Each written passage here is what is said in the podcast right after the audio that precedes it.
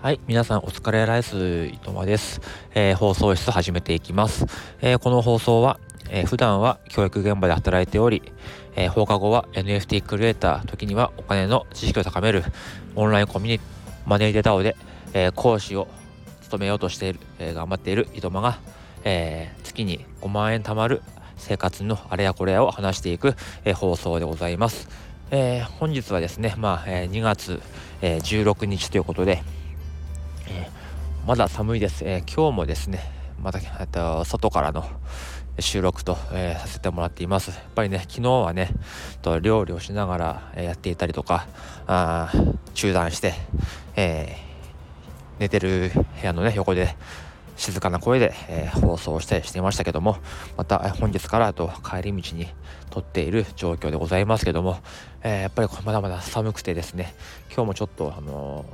話すのをやめようかなと思ったんですね。やっぱりこう手とかがね、かじかむし、もともとね、そんなに滑舌がいい方じゃないんですけども、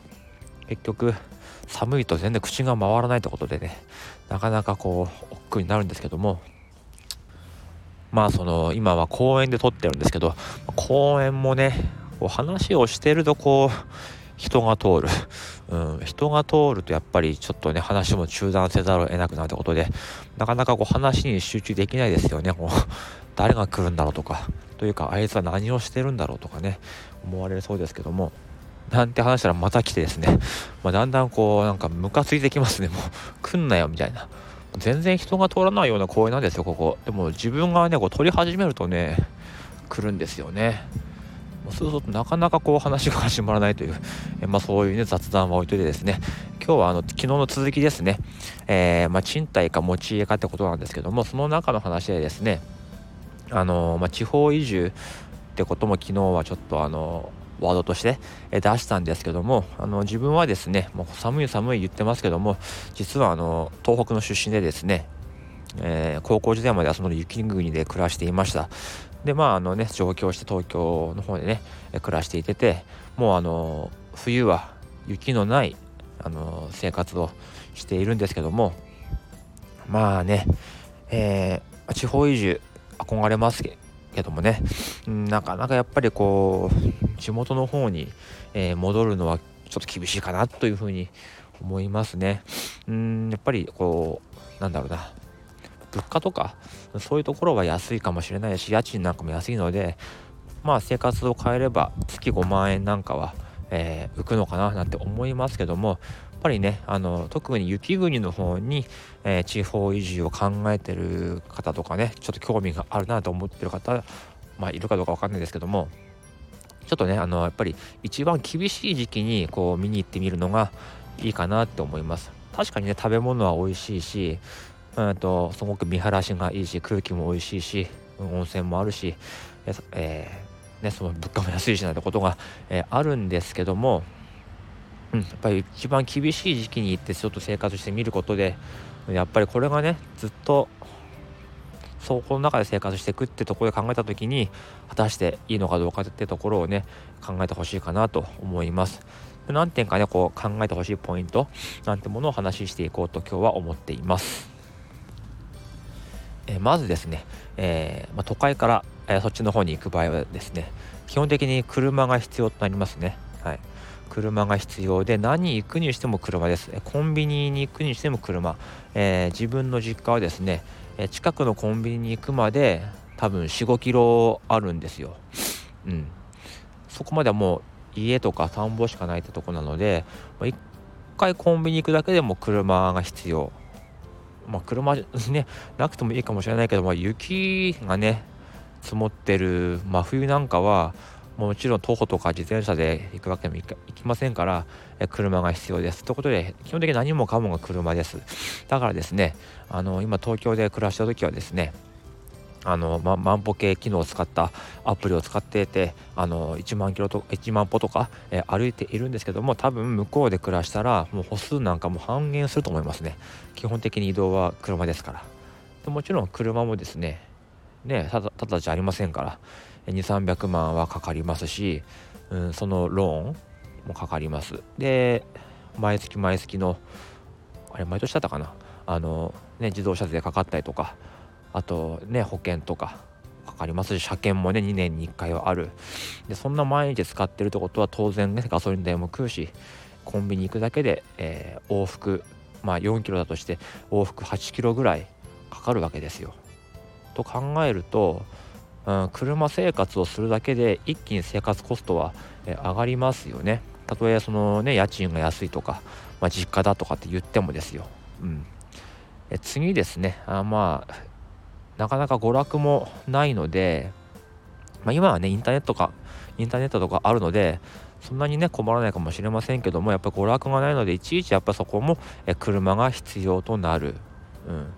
でやっぱりね楽しみがありませんから結構結局外食とかも増える、うん、そうするとやっぱりこっちで暮らした時よりも自炊じゃなくて外食が増えがちになるかなっても思います。まあここはねあの各自の家庭の、ね、基準とかそういう考え方もあると思うので一概には何とも言えないけども結局結構そのフードコートとか、あのー、ガストとかそこは結構ねいつも満員のイメージがありますね。えー、あとはですね医療的なところですねやっぱりその、まあ、歩かなくなることによる運動不足とか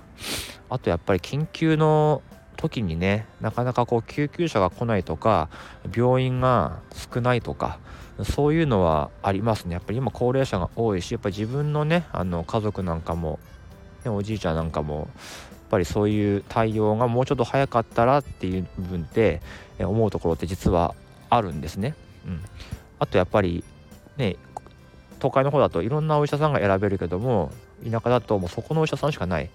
近いとか遠いとかじゃなくてもそこしかないってことで、うん、あまりね評判のいいところじゃないとしてもそこしかなければそこに行くことになりますし、うん、ということでなかなかこう助かるものも助からないとか治るものも治りにくいとか、うん、そういうリスクってのはやっぱり都会に比べてあるなっても思いますね。うん、やっぱりそこだとやっぱりいくら家賃安くてもぱり、ね、命に関わることもなくなってもそうだし、えー、後遺症が残ってもそうだしそれに伴う交通費とか、え医療費とかそういうところでもやっぱり、うん、生活コストはかかるかなと思います。あとですね、まあ、今は自分のところはねすごい恵まれているんですけど、えー、まあ、前も言いましたけども自分のお家には近くに図書館があるんですねもう駅から駅っていうか家から23分のところになんか毎週行ってるんですよ。で子供と本借りて、まあ、10冊ぐらい借りてきてでまた来翌週返しに行って新しいものを借りてくるってことでずっと本を読んでるんですね。やっぱ図書館のある生活、まあ、ここはね地方移住とか関係ないですけどもやっぱりそういう施設が充実しているところっていうのは、えいいですよね。やっぱ自分のところ昔住んでたところはですねやっぱ図書館はなかったですね。うん。っぱりあったとしても結局やっぱり家から何十キロも離れたところにある。それだとやっぱり続かないですよね。で今はねあの映画なんかは基本的にサブスクで見てますけども昔は結構伝えとか言ってましたけどやっぱりあの返しに行くのが億劫なんですよね。もうね借りに行く時はいいんですけども返しに行くのが億劫。ということでやっぱり図書館なんてのも数十キロ離れているんであればこれ返しに行くの大変だからやっぱり続かなくなると思うんですよ。そうするとやっぱり得られる知識っていうのがうーん。ね限られてくる、うん、なんか、ね、その本を読んで得た知識でもしかしたら何かお金を稼げるとか、えー、節約できるとか新しい仕事ができるとか、うん、得れるかもしれませんけどもそういう機会損失がうんちょっとあるのかななんて、えー、思います。まあねここもそれぞれ 人のねその考えですからもう勉強した人は、えーそういう中でも勉強するでしょうし、まあ、そうじゃない人はどこ行ってもね勉強しないとかあるとは思うんですけどもやっぱり近くにそういう本とね触れるところがあるっていうのはやっぱりいいですよね。でもやっぱり一番はその病院ですかねやっぱり年齢もねあの本当に20代とか30代前半の頃はですねあまり病気のことは気にしなかったんですけどもやっぱ30中盤になってくると病気のこととか考えたりします自分もね結構もあの30過ぎてから、えー、手術を伴うような入院が2回ぐらいあってやっぱりすぐに対応してもらえたから今あの健康でいられますけどもこういうのもなかなかね、あの、そういう病院が近くにあるとかじゃないと、うん、気づくものも気づけなかったとかあるかなってことでやっぱり医療系ですね。そこの部分がやっぱりうん不便かなって特にね雪国ですね。うん思いますね。うん、病院が遠いだけじゃなくて雪が積もってるとなかなかねあの来な来れないとか救急車が来れないとか、え、移動できないとかあとやっぱり雪かき？そっちも朝も夜もずっと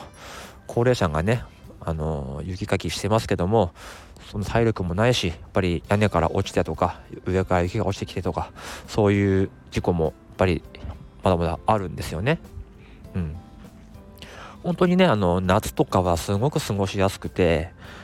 ね地域もいいんですけどもねそういうところってやっぱり冬は厳しいかなと思います。うんあとやっぱりあまあ村社会ってのはありますね。なんかこうね先日福井県のどこかの町がねこう移住地方移住のをする人に向けてなんかこう言ったことがあって、えー、なんか都会風を都会から来た人には都会風を吹かせるなとかあ村のその地域の消防団とかそういう行事には必ず参加しろとか、うん、そういうことじゃなければ、えー、移住するなとか、まあ、移住させたいのか、えー、ね、拒否したいのかよくよく分かんないようなこと言ってましたけどもそういうところはやっぱありますね。あのやっぱり近くに家が少ない分やっぱり監視がすごい。ちょっとあのよそ者が来るとすぐにあの広まるんですね、えー、怪しいやつが来てるとか 東東京からなんか来てるとかそれは結構やっぱりコロナの頃もありましたよね。やっぱり、えー、地域の目っていうのがやっぱりいろいろとあのある？そういうのがやっぱりありますね。えー、まあ、なんて話はまだなんか別のなんかカップルが、